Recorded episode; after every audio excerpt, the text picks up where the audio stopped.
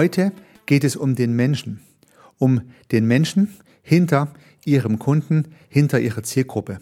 In letzter Konsequenz kaufen immer Menschen von Menschen und deswegen ist es sehr wichtig, sich mit der zweiten Ebene meines SMS-Modells, nämlich mit der Ebene des Menschen, intensiv zu beschäftigen. Herzlich willkommen zum Podcast Nummer 39.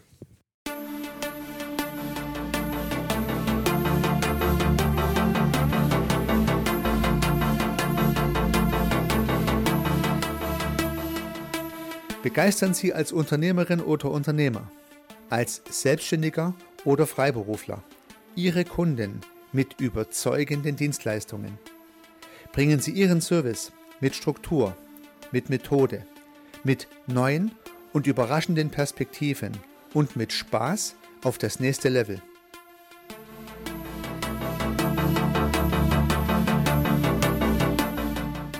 Herzlich willkommen zum Podcast Service Architekt. Mein Name ist Heiko Rössel. In den vorangegangenen beiden Podcasts habe ich Ihnen das SMS-Modell als Ganzes vorgestellt, im Podcast Nummer 37 und im Podcast Nummer 38 bin ich auf die unterste Ebene des SMS-Modells, auf die Ebene der Sache eingegangen.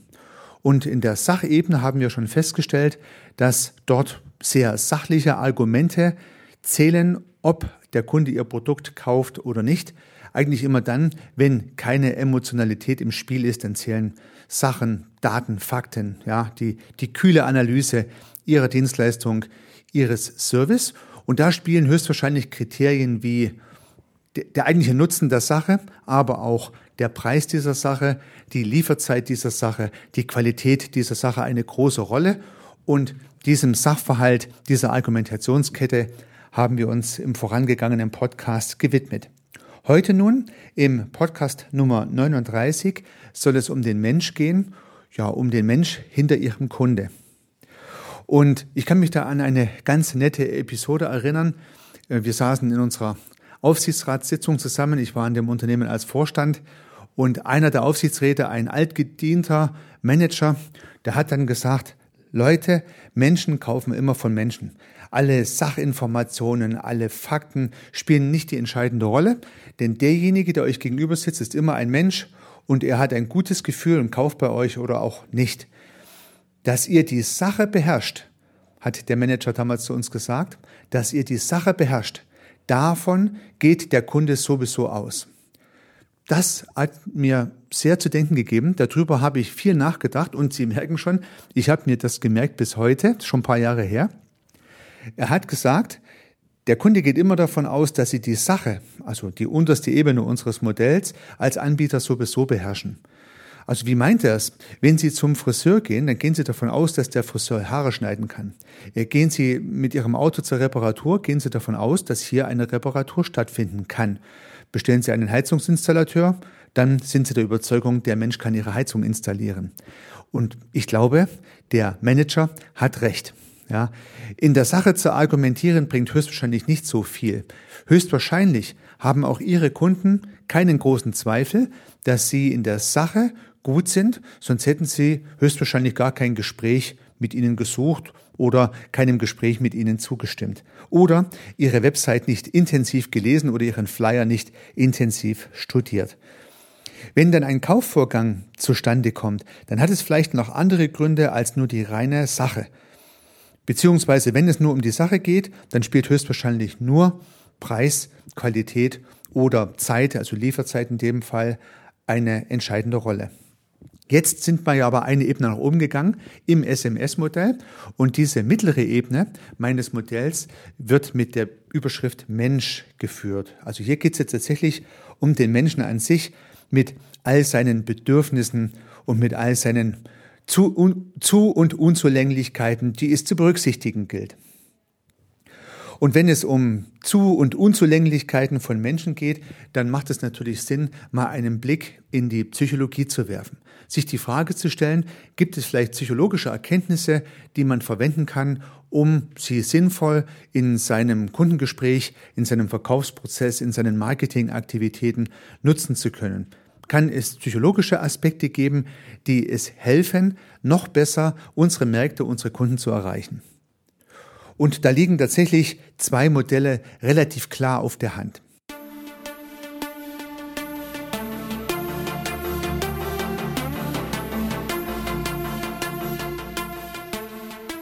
Ein bedeutendes und Ihnen vielleicht auch bekanntes Modell für die Abbildung der Bedürfnisse von Menschen kommt von Maslow.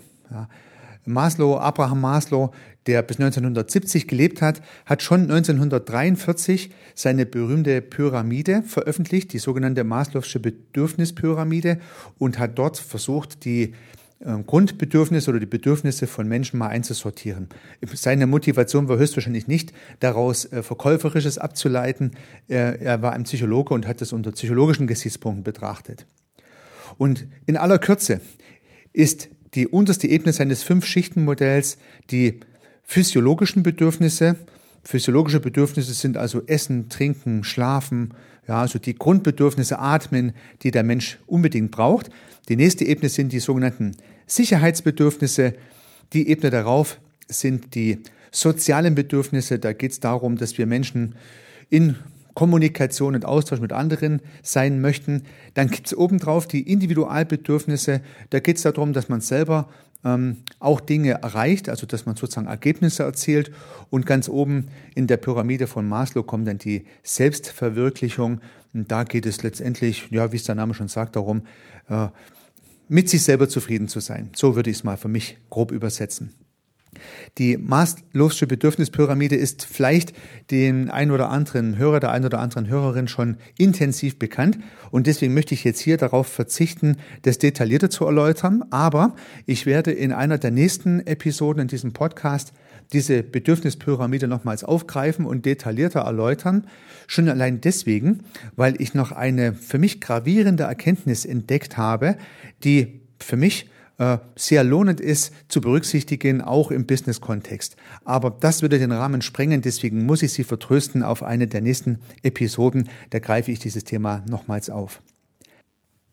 Und nun gibt es noch ein zweites Modell, nämlich von Grave. Das ist ein deutscher äh, Psychologe, ein Psychotherapeut, der bis 2005 gelebt hat. Und er hat auch vier Dimensionen herausgearbeitet, die menschliche Grundbedürfnisse sind. Das Modell ist nicht ganz so bekannt, verdient aber auch einer detaillierteren Betrachtung. Deswegen möchte ich auch dieses Modell hier nur kurz anreißen und werde gegebenenfalls nochmal eine weitere Episode dazu machen, um hier jetzt nicht den Rahmen zu sprengen. Nach Grave ist Lustgewinn und Unlustvermeidung. Ja, Lustgewinn und Unlustvermeidung. Ein menschliches Grundbedürfnis. Also man möchte gerne Lust entwickeln, das freut uns, oder man möchte Unlust, also Schmerz, könnte man sagen, vermeiden. Ein weiteres Bedürfnis ist die Bindung. Ja, Menschen möchten gerne mit anderen in Beziehung stehen. Das entspricht natürlich auch wieder einem Maslow'schen äh, Layer in seiner Pyramide. Auch Selbstverwirklichung und Selbstwertschutz und Selbstwertentwicklung gehört in die grafische Dimension mit hinein, also Selbstwertentwicklung und Selbstwertschutz, also die Steigerung des eigenen Selbstwertgefühls oder auch die Vermeidung, dass andere unseren, ihren Selbstwert angreifen, das gehört auch in seine Dimensionen mit hinein. Und das letzte ist Orientierung und Kontrolle. Also wir Menschen möchten gerne wissen, wo es lang geht und möchten auch ein gewisses Gefühl von Sicherheit und Kontrolle haben. Das würde uns jedenfalls freuen. So, nun haben wir aus der psychologischen Sicht diese beiden Modelle und wenn Sie äh, das ganze Thema etwas recherchieren und sich belesen, dann werden Sie feststellen, dass es noch mehr Modelle gibt, die menschliche Grundbedürfnisse untersuchen. Aber ich habe mal diese beiden herausgegriffen. Das eine, die Maslow'sche Bedürfnispyramide, weil ich glaube, dass die am gebräuchlichsten ist und viele kennen.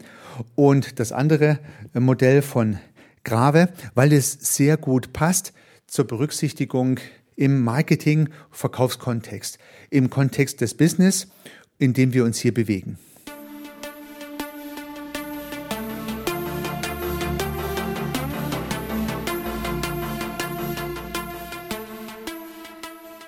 Natürlich sind beide Modelle nicht für Business-Kontext, Verkauf und Marketing entwickelt, sondern zunächst mal ganz allgemein auf den Menschen bezogen, sodass die Bedeutung dieser Modelle ganz allgemein berücksichtigt werden kann. In der Kommunikation, im Umgang mit anderen Menschen ist es in jedem Falle hilfreich, sich dieser beiden Modelle zu bedienen und ihre Bedeutung fürs eigene Tun und Handeln mit einzubeziehen. Man tut sich oft leichter, mit Menschen gut umzugehen, wenn man gewisse Aspekte dieser beiden Modelle berücksichtigen würde, dann würde es sehr viel weniger Irritationen, Streits, ja, Frustration geben, wenn man ein bisschen mehr Wert drauf legt, wie die andere Seite funktioniert und wie die andere Seite auch tickt und vielleicht nicht ganz so sehr immer nur seinen eigenen Willen und seine eigene Vorstellung hat.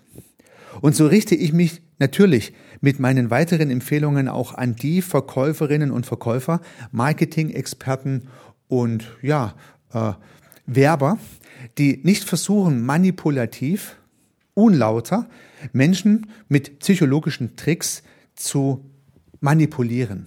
Werbung ist immer ein bisschen Manipulation, das ist schon auch klar, aber mir geht's nicht um diese manipulativen Techniken. Mir geht's nicht darum, äh, das heißt mal Kniffs und Tricks herauszuarbeiten und zu verraten, wie sie ein Produkt an den Mann bringen oder an die Frau bringen, das dieser Mann oder diese Frau gar nicht benötigt. Das ist ganz wichtig. Aber auch wenn ich sehr mit lauteren und moralisch einwandfreien, ethisch einwandfreien Argumenten an den Markt gehe, wenn ich ein Produkt, eine Lösung, eine Dienstleistung habe, die tatsächlich den Kunden hilft, brauche ich Verkaufstechnik, brauche ich Verkaufspsychologie, ansonsten wird es mir halt nicht gelingen oder seltener gelingen oder vielleicht auch gar nicht gelingen, mein Produkt beim Markt, bei der Zielgruppe, bei meinem Avatar, bei einem Wunschkunden anzubringen. Also mir ist es wichtig, dass es hier nicht um, um das Lernen manipulativer Techniken geht, da halte ich nicht zu viel davon. Und ich habe tatsächlich mein ganzes Leben lang viel verkaufen müssen. Ich, sehr viele Millionen habe ich verkauft, immer Dienstleistungen und ich hatte immer ein gutes Gefühl nach jedem Verkauf.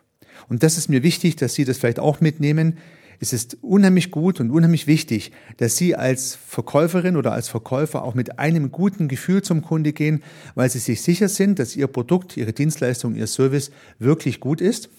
Und sollte das nicht der Fall sein, dann würde ich Ihnen überhaupt empfehlen, erst wieder in Ihre Werkstatt zu gehen und Ihren Service, Ihre Dienstleistung so gut zu machen, dass Sie sagen, das kann ich mit gutem Gewissen verkaufen. Denn das Grundsetup eines jeden Verkaufs muss das gute Gewissen sein, das gute Gefühl, wenn Sie den Eindruck haben, das ist noch nicht richtig gut und Sie würden es selber vielleicht auch nicht nehmen, wenn Sie wüssten, was dahinter steckt, dann lieber nochmal am Produkt arbeiten, bis das sozusagen alles passt. Weil dieses Gefühl, dieses, das überzeugte Gefühl, dass das, was Sie anbieten, auch tatsächlich perfekt zum Kunden passt, das wird der Kunde auf jeden Fall spüren und merken und Sie werden erfolgreicher sein, wenn Sie hinter Ihrer Lösung stehen. Das ist gar keine Frage. Ja, nun zurück zu unseren zwei äh, psychologischen Modellen und deren Ableitung. Und nun kann man, wenn man ein bisschen recherchiert und sich einliest, ganz viele Kaufargumente feststellen, die Menschen haben können, um ein Produkt oder eine Dienstleistung zu erwerben. Also Kaufargumente von Menschen können ja im Prinzip nicht abweichend sein von dem psychologischen Modellen, die ich eingangs erwähnte. Denn der Mensch hat ja nur eine Psyche und die ist immer da. Ja, der Mensch funktioniert immer mit gewissen Motivatoren und mit gewissen Grundbedürfnissen. Und das eine Mal haben sie was mit zwischenmenschlichen Beziehungen zu tun oder mit, mit seinem Zusammenleben in der Gesellschaft. Und ein spezieller Fall des Zusammenlebens in der Gesellschaft ist halt auch die Frage des Kaufens und des Verkaufens. Und deswegen sind Kaufargumente natürlich nichts anderes als von psychologischen Modellen abgeleitete konkrete Maßnahmen, die jetzt Verkäufer oder Marketer unternehmen können, um Produkte oder Dienstleistungen gut zu beschreiben, gut zu präsentieren und am Ende auch gut zu verkaufen. Man möchte Motive von Menschen ansprechen, dass das gut funktioniert. Und nun habe ich mal eine ganze Reihe von Argumenten zusammengetragen, die Menschen zum Kauf motivieren können. Insgesamt habe ich hier äh, zehn Argumente mal aufgeschrieben und auch ein bisschen zusammengefasst. Es mag noch mehr geben. Es mag auch andere geben als die, die ich hier bezeichnet habe. Ich habe hier nicht ein einheitliches Modell gefunden und schon gar kein wissenschaftliches, weil hier geht es ja um Marketingableitungen von der Wissenschaft. Da gibt es natürlich Interpretationen durch die jeweiligen Quellen, die diese Modelle herausgegeben haben. Und ja, es gibt natürlich auch eigene Erfahrungen und Interpretationen. Und so habe ich mich jetzt mal bemüht, aus diversen Quellen und meiner eigenen Erfahrung äh, zehn Argumente abzuleiten, die hilfreich sein können. Wie funktionieren Menschen, wenn sie Kunden sind? Ja? Und diese äh, Argumentation ist abgeleitet, wie Menschen grundsätzlich funktionieren im Sinne ihrer Grundbedürfnisse aus der Wissenschaft. So, und dann haben wir das erste Argument, steht auf meinem Big Picture jetzt hier oben links, ist die Sicherheit, Sicherheitsbedürfnis. Menschen mögen gern Sicherheit. Und an der Stelle Natürlich können Sie wie immer auch das Big Picture, was mir als Skriptvorlage für diesen Podcast dient, sich anschauen und auch runterladen. Sie finden es auf www.servicearchitekt.com slash 39 für den 39. Podcast und dort finden Sie das Big Picture und einige weiterführende Gedanken zu dem, was ich hier sage. Und wie immer erhalten Sie alles ohne Hinterlegung Ihrer E-Mail-Adresse. Ja, zurück zur Sicherheit. Es liegt, glaube ich, auf der Hand, dass Menschen gerne Sicherheit haben, ja, Sicherheit und Orientierung, hieß es vorhin bei Grave. Das heißt also, man, man möchte, äh, naja, möglichst nicht in eine Falle tappen, man möchte sicher sein. Und es gibt ja eine Branche, die auch Dienstleistungen übrigens anbietet und Services, äh, die macht nichts anderes als den Versuch, Sicherheit zu geben. Und diese Branche heißt von der Logik her auch Versicherung. Ja.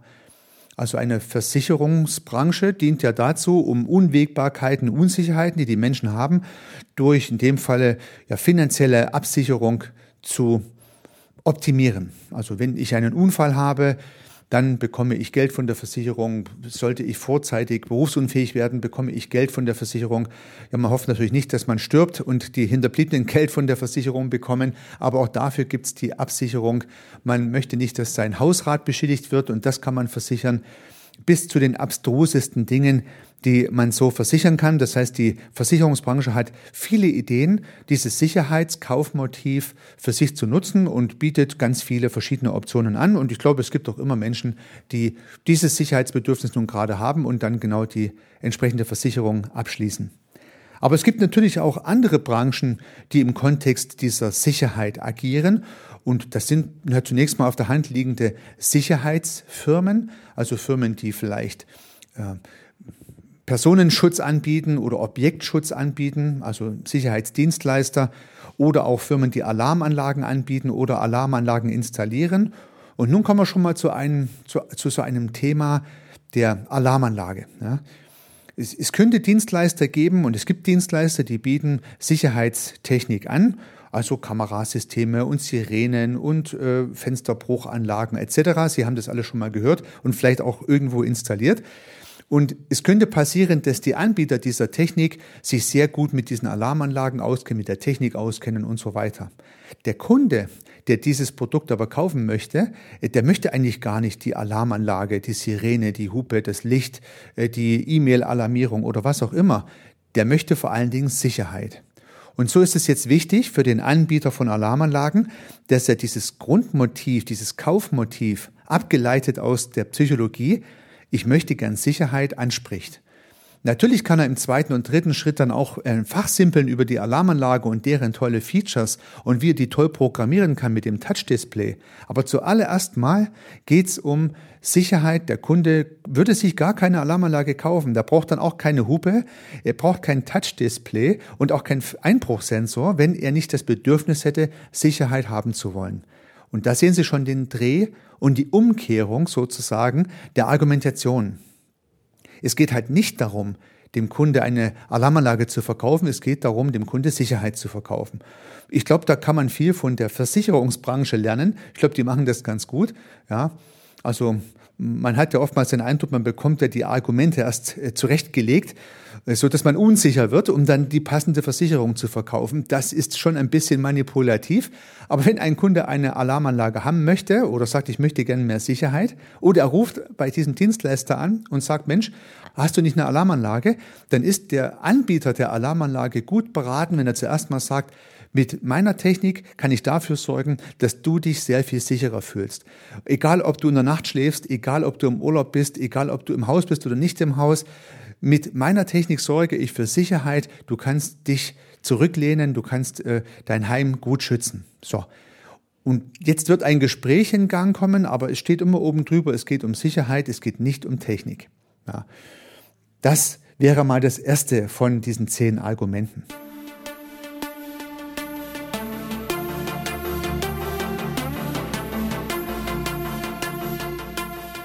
Das zweite Argument auf der Ebene der Motivatoren ist äh, Ansehen, Prestige, Status. Ja. Und ja, da wissen Sie ja selbst, gibt es Anbieter, die im Prinzip nichts anderes machen, als Status zu verkaufen und sehr gut davon leben. Und bei den Produkten, die Status versprechen, die Marken, die damit einhergehen, fallen Ihnen alles sofort ein. Jeder hat da sicherlich ein paar andere Marken, die einen durch den Kopf schwirren. Einige lehnen sowas ab und würden so eine Marke niemals kaufen. Andere haben solche Marken und ohne Wertung. Diese Firmen haben ein sehr gutes Auskommen. Es, wird, es gibt also genug Kunden, die Prestige sich wünschen und für Prestige auch bereit sind, Geld auszugeben, die die Marke sozusagen mitbezahlen, im wahrsten Sinne des Wortes.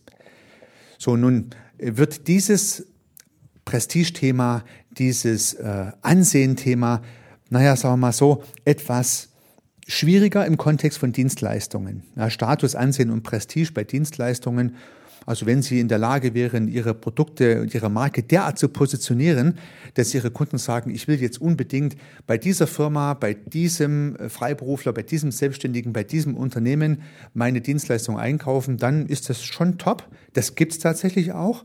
Aber das ist natürlich der Olymp, ja, das ist klar. Das bekommen nicht so viele hin. Und ist ja auch von der Logik her so, Luxus und Prestige kann nicht für jeden sein, kann nur von einem gewissen Teil sein.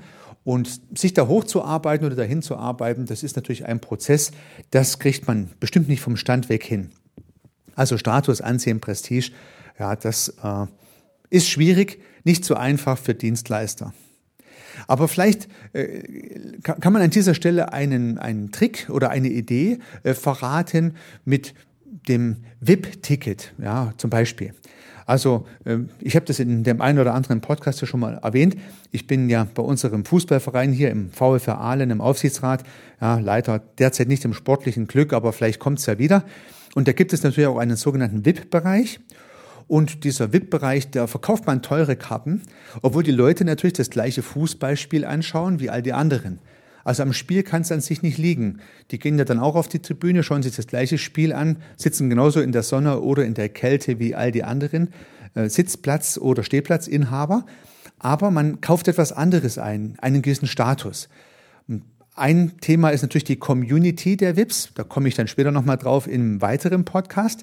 Aber es geht auch ein bisschen um den Status VIP zu sein. Und es ist dem einen oder anderen Menschen wichtig, diesen Status auch zu haben. Und er möchte dann auch gerne in den VIP-Bereich gehen. Er ist dann stolz auch auf das VIP-Bändchen, um dem anderen zu zeigen, schau her, äh, ich kann mir das leisten, ich bin hier VIP. Und da spricht überhaupt nichts dagegen. Es ist einfach nur ein Bedürfnis von Menschen, mehr oder weniger stark ausgeprägt, anderen zu zeigen, ich habe hier was erreicht und ich zeige dir das jetzt auch.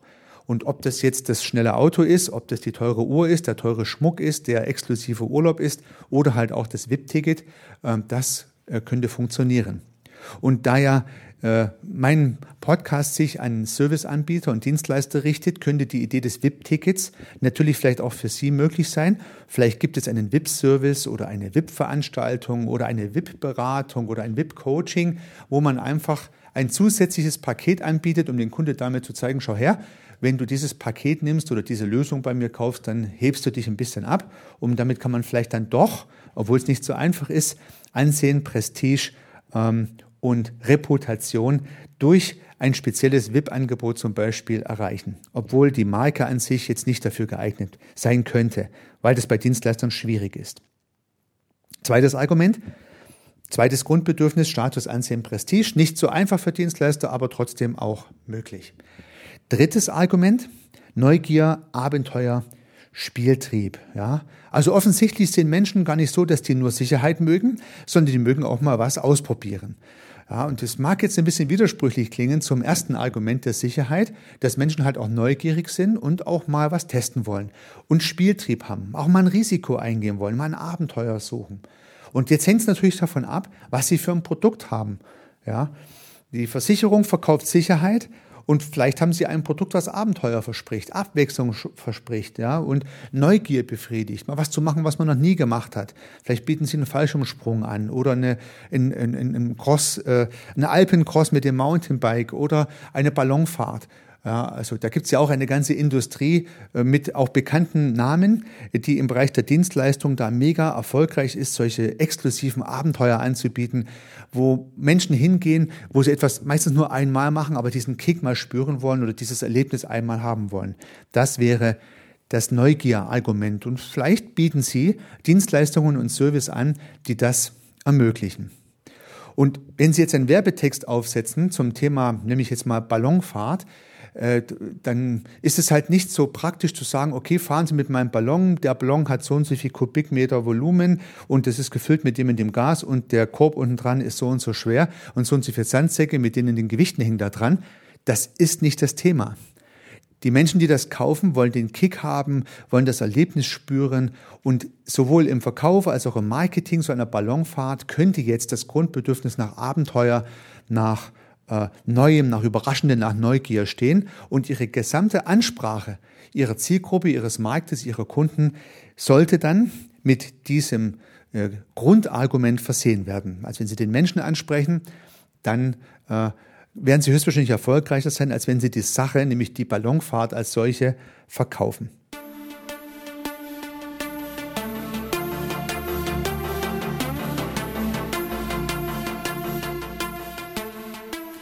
Drittes Argument, Neugier.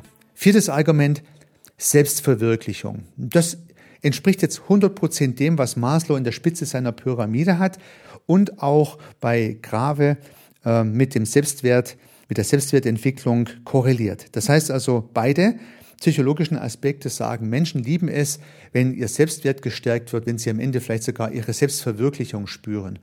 Sollten Sie Dienstleistungen, Services anbieten, die Menschen helfen, sich selber besser zu verwirklichen, ihr Selbstwert zu steigern, dann sollten Sie mit dieser Argumentation auch arbeiten. Und ich glaube, das betrifft ja insbesondere im großen Maße Coaches, Berater, ähm, Trainer oder auch Anbieter von entsprechenden Yoga-Lehrer beispielsweise, äh, Menschen, die sozusagen in diese Richtung agieren, die versuchen, die Menschen in ihrem Selbstwert, in ihrer Selbsterkenntnis weiterzubringen. Und anstatt ich jetzt beispielsweise wieder ganz trocken sage, ich biete eine Yogastunde an, da kannst du jetzt eine Stunde lang Übungen machen, sollte ich dann lieber beschreiben, wie sich sozusagen die Selbsterkenntnis, weil man den, sich selber besser spürt, die Atmung besser spürt, ähm, besser mit sich und der Umwelt eins wird und so weiter. Das heißt, wie ich mich als Mensch entwickle, wie ich weiterkomme in, in, in meiner Erkenntnispyramide sozusagen. Das sollte im Vordergrund stehen und nicht die Sache des Yogas beispielsweise, nicht die Übungen. Ja, das ist ja dann wieder die Frage, wie machen wir das? Mit Übungen. Aber warum mache ich das? Um mich weiterzuentwickeln. Also Selbstverwirklichung ist ein weiteres großes Argument, was uns Menschen antreibt, was zu verkaufen. Wenn wir den Eindruck haben, das bringt mich jetzt hier weiter. Ja, als Mensch, als Person, äh, profitiere ich von dieser Dienstleistung, von diesem Service. Das wäre das vierte Argument. Das fünfte Argument heißt jetzt hier Gewinn. Also wenn ich was gewinnen kann oder das Gegenstück Verlust vermeiden kann, dann ist es auch ein Kaufargument. Ja. Klar, ich meine, Lotto-Gesellschaften leben von der Idee, dass man was gewinnen kann. Und Verlustvermeidungsstrategien gibt es vielleicht nicht ganz so prägnante, aber bestimmt auch welche. Und nun hat das nicht unbedingt was mit der Sache zu tun an der Stelle. Also es geht jetzt hier nicht um den Preis der Dienstleistung und des Service, das ist auf der Sachebene, sondern hier geht es tatsächlich um die Frage, verspricht Ihr Service, Ihre Dienstleistung Gewinn? Ja, und zwar in dem Falle finanziellen Gewinn. Oder vermeidet Ihre Dienstleistung, Ihr Service finanziellen Verlust? Ich kann mir vorstellen, dass Finanzberater, Banken, Immobilienanbieter und so weiter äh, in diesem Kontext unterwegs sind und sich überlegen, wie sie ihren Kunden Gewinn versprechen oder Verlustvermeidung versprechen. Beides wäre hier denkbar. Das ist das Argument 5. Liegt auf der Hand. Ja, du sparst sozusagen Geld oder du bekommst sozusagen äh, zusätzliche Einnahmen durch meinen Service, meine Dienstleistung. Da gibt es eine ganze Menge Beispiele dafür. Ein weiteres, nämlich das äh, fünfte, sechste, das sechste Argument, was äh, Menschen motiviert zu kaufen, ist Gesundheit. Ja? Also wenn Menschen versprochen wird, dass sie dadurch gesünder bleiben oder wieder gesünder werden, dann geben sie dafür Geld aus. Der bekannteste Service dafür ist sicherlich der Arzt, der medizinische Service. Und tatsächlich bietet er ja sowohl die Heilung von Krankheit, also werde wieder gesund, als auch die Vorsorge, werde nicht krank an. Und das ist das Hauptargument. Deswegen nutzen Menschen medizinische Services und Dienstleistungen aus nur diesen beiden Gründen. Ja, aus den beiden Gründen geht man zum Arzt. Und je besser es dem Medizindienstleister gelingt, seinen Kunden zu erklären, dass man dafür da ist, Gesundheit zu erhalten oder Krankheit zu vermeiden oder Gesundheit wiederherzustellen, umso bessere, naja, äh, zu, umso besseren Zuspruch werden diese Dienstleister vom Markt bekommen. Nun könnte es sein, dass Ärzte in ihrer speziellen Profession gar nicht so darauf angewiesen sind, Marketing zu machen und zu verkaufen. Aber rund um Dienstleistungen gibt es eine ganze Menge andere Services, die angeboten werden, seien es jetzt Orthopädiegeschäfte, Apotheken, auch Fitnessstudios, die spezielle Dinge anbieten, Physiotherapeuten. Also es gibt eine ganze Menge Dienstleister, die nicht unbedingt Ärzte sind, äh, die höchstwahrscheinlich standesrechtlich und vielleicht auch im Sinne der Arbeitsauslastung nicht unbedingt Marketing und Vertrieb machen wollen oder auch dürfen. Gibt es eine ganze Menge Dienstleistungen und Services, die im Kontext von Gesundheit sich bewegen und damit natürlich auch dieses Argument befriedigen. Ja, also da fallen Ihnen bestimmt auch viele Beispiele ein. Ein weiteres, das siebte Argument ist die Geselligkeit. Also Menschen sind gerne mit anderen Menschen zusammen, sind gerne in Communities und vielleicht bieten sie eine Dienstleistung, einen Service an, der für Geselligkeit sorgt, für Community. Also auch das ist ein Argument, und ich möchte jetzt hier nur ganz kurz drauf eingehen, weil es ist halt nun mal einfach in diesen Argumentationsketten der Kaufargumente für den Menschen mit genannt. Aber es hat dann schon auch was mit den Systemen zu tun, mit der im weiteren Podcast nochmal erläuterten höchsten Ebene der Systeme. Aber hier mal Menschen, der einzelne Mensch ist gerne gesellig, möchte gerne andere Menschen treffen, möchte gerne mit anderen Menschen in Beziehung stehen. Und das könnte ein Argument sein für Ihre Dienstleistung, für Ihren Service. Ja.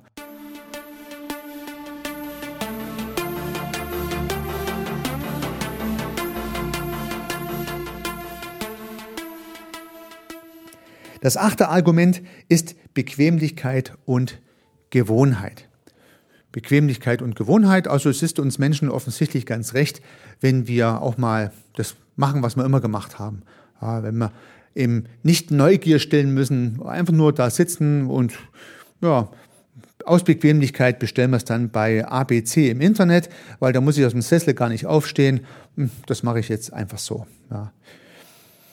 Das heißt, das ist jetzt nicht unbedingt ein Kaufargument für viele Services und Dienstleistungen, aber äh, das kann schon auch genutzt werden. Wenn Sie beispielsweise Ihren Kunden den Zugang zu Ihrer Dienstleistung, zu Ihrem Service sehr einfach gestalten, so dass Sie es ganz bequem auch finden und bestellen können, haben Sie einen Vorteil. Ja? Also vielleicht haben Sie ja noch keinen Online-Shop, wo man die Termine online buchen kann. Ja, bei meinen Physiotherapeuten muss ich immer hinfahren und mache die Termine dann vor Ort aus. Das ist nicht sehr bequem, aber es geht halt nicht anders. Wenn er jetzt die Möglichkeit hätte, die Termine auch online zu buchen, wäre es natürlich komfortabler und hätte er einen großen Wettbewerb, dann würde ich vielleicht zu dem gehen, wo es einfacher geht. Ja? Also eine Online-Terminvereinbarung für einen Service zum Beispiel beim Autohaus, im Restaurant, beim Physiotherapeut, bei der Yogastunde, im, im Fitnessstudio, kann ich mich dem Kurs buchen, etc. Gibt es ganz viele Möglichkeiten, wie ich es den Kunden möglichst bequem machen kann, auch an meine Dienstleistungen dranzukommen. Und das könnte am Ende der Unterschied sein, der den Kunde dazu bewegt, bei Ihnen zu bestellen und nirgendwo anders. Ja, wenn Sie in einer fremden Stadt sind und wollen abends noch essen gehen, äh, dann gehen Sie ins Internet rein und versuchen, was vorzureservieren. Und wie machen Sie das? Ja, ehe Sie jetzt lange rumtelefonieren und vielleicht noch im fremden Land sind und mit fremder Sprache das machen müssten, dann suchen Sie sich eine App, äh, die das ermöglicht, dass Sie den Service online reservieren können. Das ist mega komfortabel und einfach und so sind Sie es vielleicht auch gewohnt. Und ein Restaurant, was diesen Service nicht anbietet, hat dann halt Pech gehabt. Ja. Das finden Sie gar nicht. Also Sie sehen schon, Bequemlichkeit und Gewohnheit ist auch für Dienstleister und für Serviceanbieter möglich. Und es hat nicht nur was mit Online zu tun, auch offline kann man dafür sorgen, dass es den Kunden einfach gemacht wird, die Dienstleistung zu konsumieren. Ich muss immer wieder mal im Hotel übernachten und eine Hotelkette, die, die hat diesen Check-in mega einfach gestaltet. Ja, man, man kommt dahin, es ist alles super schnell vorbereitet. Ich bezahle auch gleich beim Check-in, das ist denen ihre Philosophie. Und wenn ich dann gehe, muss ich nur noch den Schlüssel abgeben. Der Check-in, der dauert eine Minute, würde ich sagen, ja, weil alles schon vorbereitet ist durch meine vorher erfolgte Online-Buchung. Muss keine tausend Zettel noch ausfüllen, ist alles schon vorausgedruckt, muss nur noch unterschreiben. Ich bezahle gleich sofort und äh, lege dann hin, hinterher den Schlüssel nur noch hin und das spart Schlange stehen an der Rezeption äh, und, und, und, und. Es ist bequem, es ist einfach, für mich inzwischen auch gewohnt und wenn ich jetzt irgendwo in eine Stadt, in ein Hotel gehe, dann buche ich zuallererst mal, schaue ich, ob es diese Kette dort gibt und wenn ja, gehe ich mit, gehe ich immer dorthin, ja, weil es bequem ist. Ja, ich muss ja ehrlich zugeben, sogar am Podcast, ich gehe wirklich gern zum McDonald's. Warum? Weil ich viel unterwegs bin. Und wenn ich unterwegs bin und äh, Hunger habe und auch vielleicht mal Hände waschen möchte, auf Toilette möchte, ich weiß halt einfach, bei McDonald's gibt's das alles. Ja, man könnte auch zu einem Metzger fahren oder zu einem Bäcker fahren oder so, aber da gibt's wieder keine Toilette, kann man sich die Hände nicht waschen und, und, und. Und bei McDonald's weiß ich genau, das ist bequem, da gibt's davor meistens einen schönen Parkplatz, da gibt's meistens keine Parkplatznot. Ich weiß schon vorher, was es dort zu essen gibt, da überlebe ich keine Überraschung und auch das ganze Umfeld ist mir gewohnt, alles bequem, alles gewohnt, äh, habe ich keinen Stress. Und tatsächlich ist es bei mir ein Argument zu sagen, ich probiere auch nichts anderes aus, ich gehe halt immer wieder dahin. Ja, ein Beispiel für Bequemlichkeit. Ja, ein weiteres, und zwar das neunte Argument ist Gewissen. Und natürlich das gute Gewissen.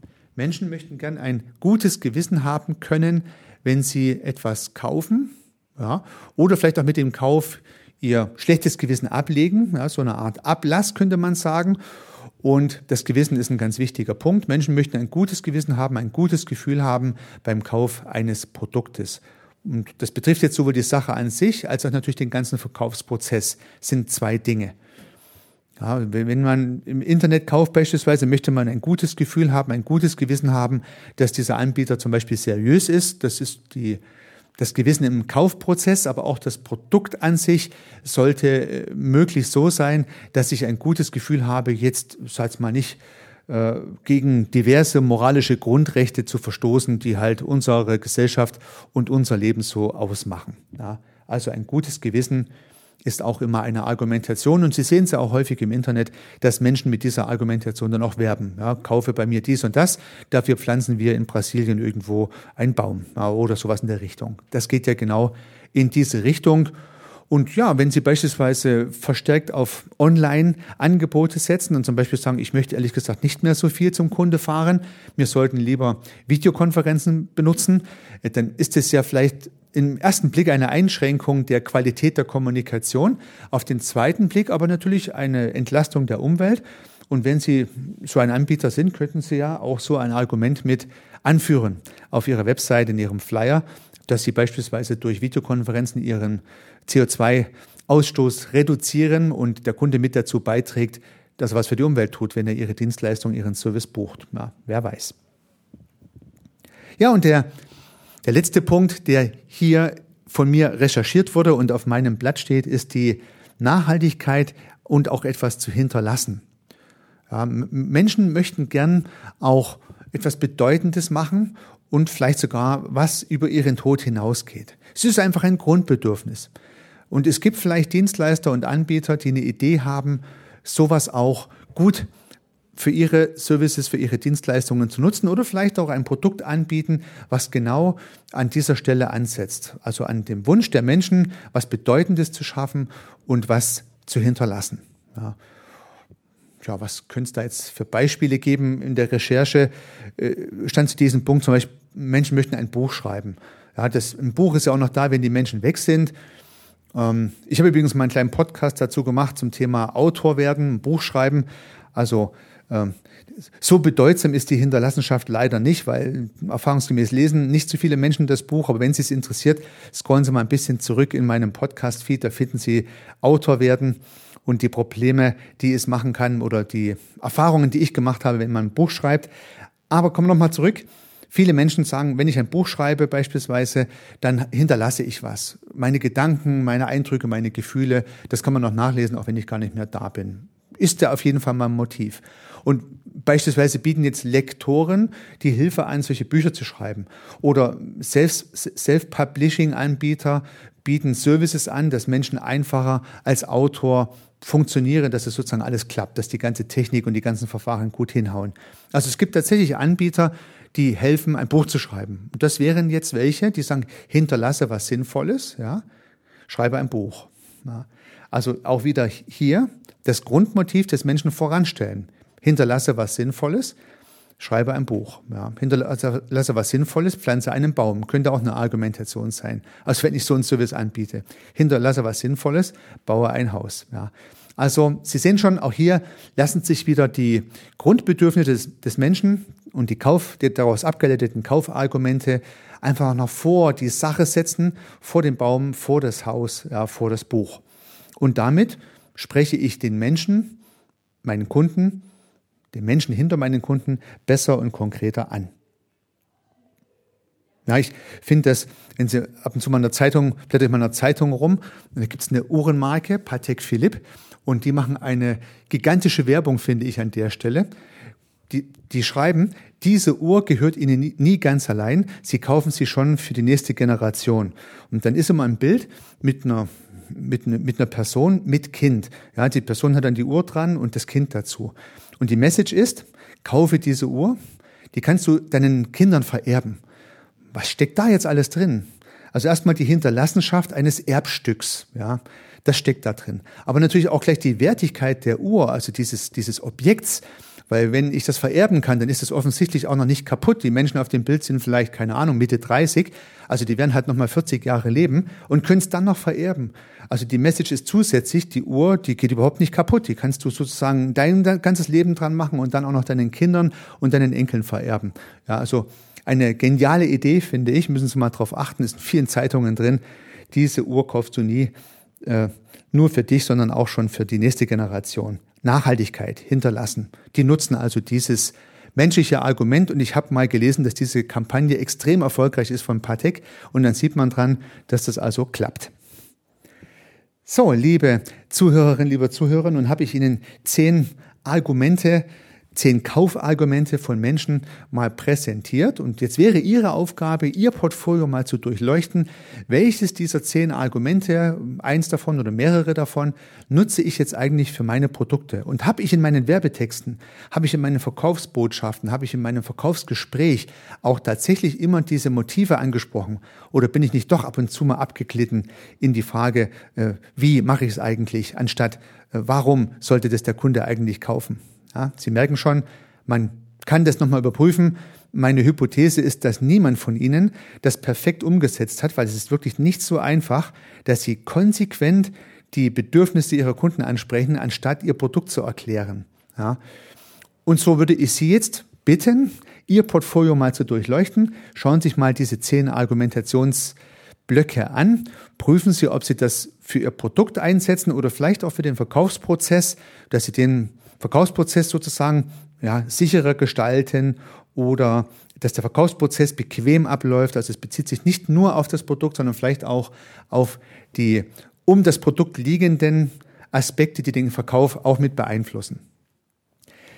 Das war mal die Ebene des Menschen, abgeleitet aus den psychologischen Grundmotivationen, die wir Menschen haben und darauf basierenden Kaufargumenten. Ich würde mich freuen, wenn Sie einige Inspirationen mitnehmen konnten. Unternehmen Sie was, Ihr Heiko Rössel.